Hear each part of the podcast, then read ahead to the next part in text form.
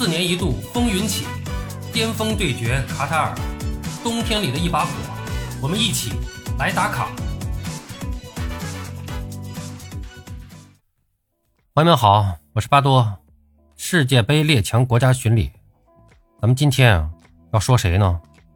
说有一支球队啊被称为欧洲中国队，是谁？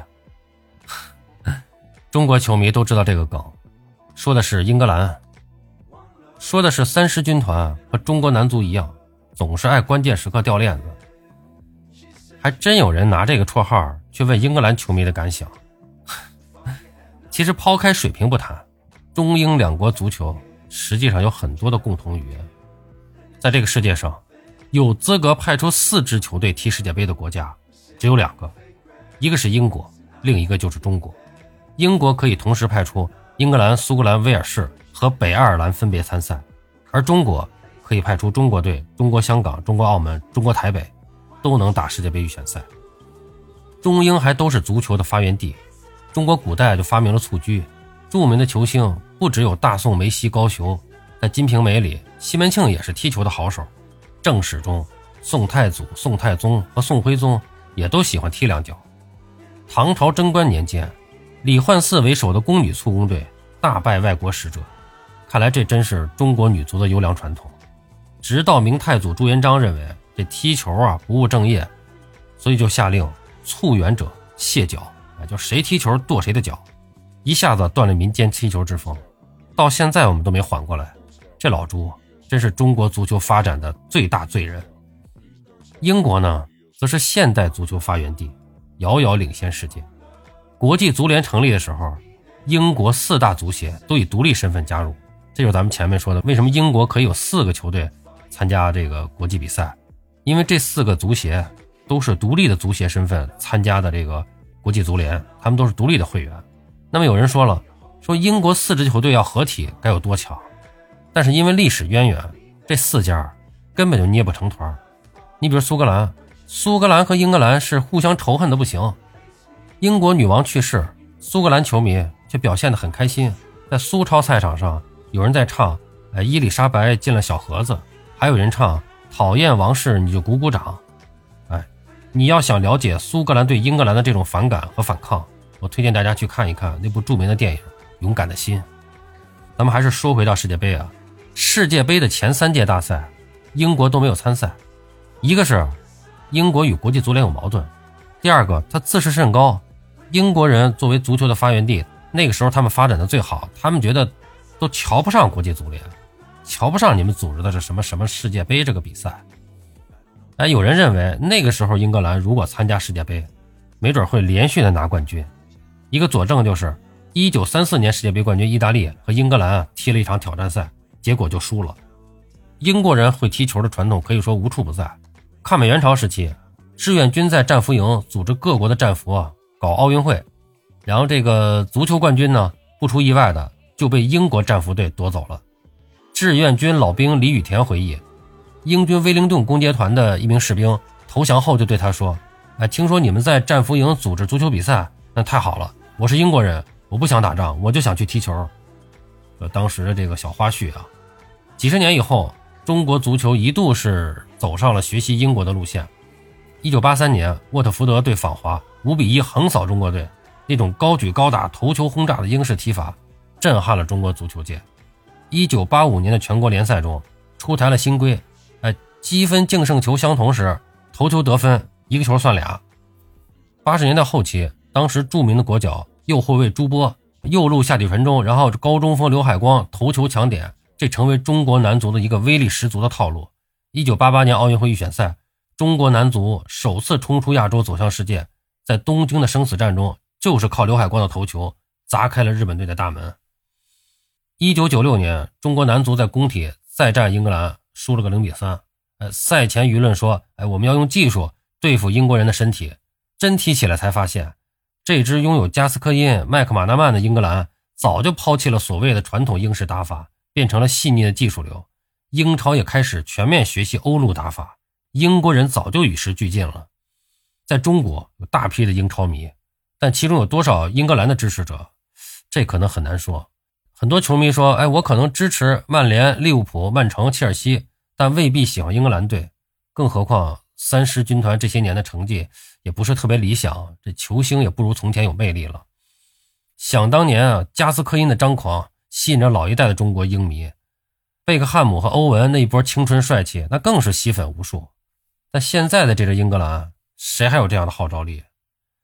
哎，只能说是传奇已老，无人接班啊。”一般来说啊，祖上曾经阔过，容易沉溺在历史的荣光中，产生某种孤傲自大。这种孤傲是英国人性格中固有的一面。地处岛国，英国长期奉行光荣孤立，与欧洲大陆是若即若离。比如开车靠左，英镑独立；这两年又是脱欧。英国人的孤傲来自过往，人类历史上最大的帝国就是自称为日不落的大英。统治面积三千三百万平方公里，远超排名第二的蒙古帝国。英国还是对近现代西方文明贡献最大的国家，这个可以说没有之一。大宪章与权利法案，用法律限制王权，保护私产。工业革命推动技术飞跃与物质繁荣。一七九二年，英国马格尔尼使团出使清朝，被乾隆皇帝打回家。乾隆不屑地说：“大清乃天朝上国，无所不有，你们那些奇怪礼物。”爷们儿根本就瞧不上，在英国人送来的礼物中有众多的工业革命成果，天体仪、纺纱机、火炮，这本是清朝开眼看世界的最好的一次机会，但沉溺在已有荣光中的乾隆错过了。半个世纪以后，当大清再次遇到这个对手，遭遇的却是鸦片战争、火烧圆明园。英国人当过世界老大，他就容易看不起别人。英国俚语里。有很多对别国的调侃，比如说英语里的“讨厌鬼”被称为“荷兰大叔”，把不告而别称为“法国式离开”，把吹牛的人叫做“西班牙选手”。然后顺便提一下，就是用英文写上海一定要大写 S，因为全部小写的这个“上海”在英文里就是拐骗的意思。那么在足球上，英格兰也是很傲娇，自诩英超世界第一，还总说这个英格兰球员诚实。假摔都是南美和欧陆球员。一九六六年世界杯是英格兰唯一的大赛冠军，那一年女王才四十岁。之后每逢大赛，英格兰总觉得自己该夺冠，所以有人总结出了一个奇特的循环：赛前全英抱有巨大期待，赛中呢常被德国、阿根廷这些打过战争的对手淘汰，赛后呢找一只替罪羊，比如上帝之手啊，或者小贝的红牌啊，等下届大赛前又开始觉得。哎，我是大热门，如此循环往复，哎，难怪是被叫做欧洲中国队啊。但被现实捶打久了，英国人演化出了另一个特质：冷幽默与自嘲。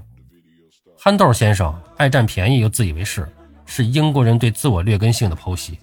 日不落帝国已成过去，英国人在是首相里自嘲。英国现在已经沦为了美军的导弹基地。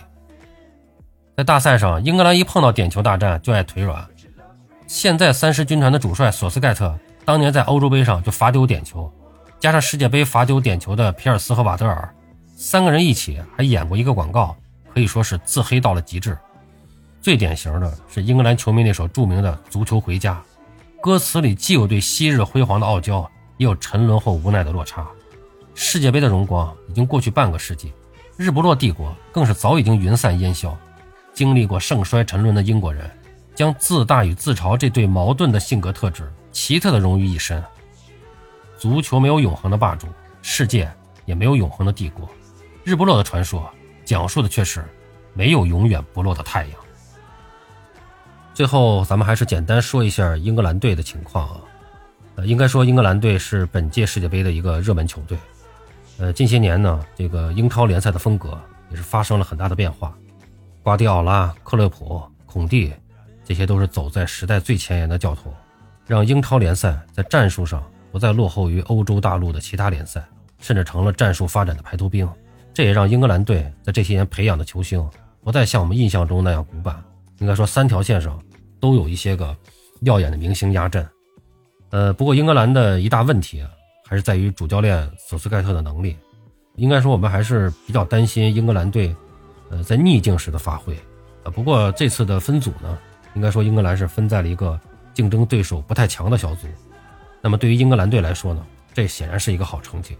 如果小组赛阶段能够收获连胜，那英格兰的小伙子们很有可能把这种势头啊带进淘汰赛。好了，朋友们，今天咱们就聊到这儿，感谢您的收听。您有什么想和巴多交流的，咱们评论区见。欢迎收听、订阅、评论、转发，我们下期再见。